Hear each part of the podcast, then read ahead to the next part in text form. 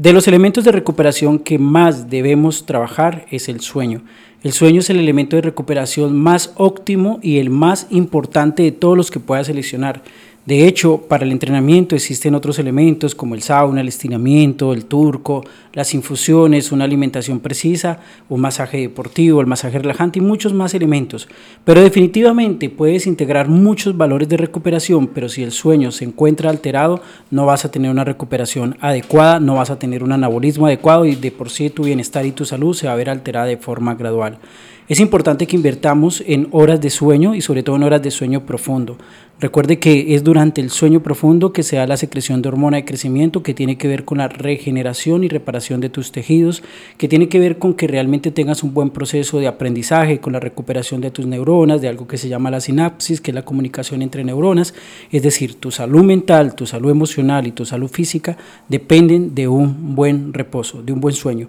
Definitivamente para tener un buen sueño tienes que empezarte a relacionar mejor con tus comidas. El cuerpo no fue creado para hacer digestión de noche y los sueños alterados están asociados a comidas muy copiosas. Entonces, no es que sea el origen de no tener un buen sueño, pero sí hay una relación entre comer de forma abundante durante la noche y tener un sueño bastante inestable.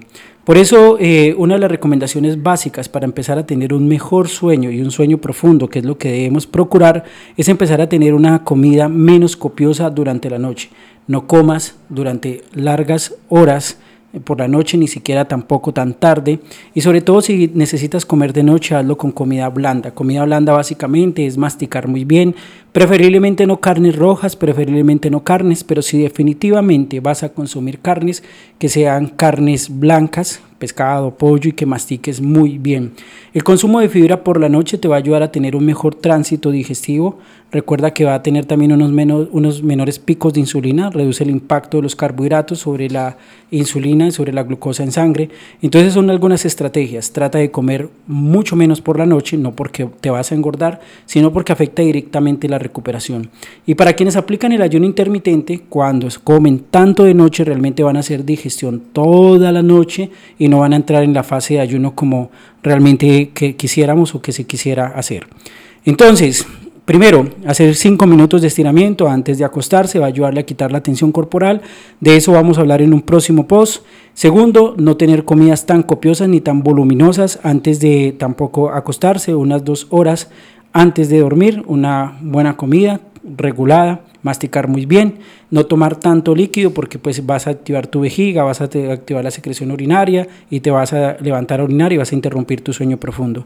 Recuerde dormir entre 6 a 8 horas, entre 7 a 8 horas es lo ideal.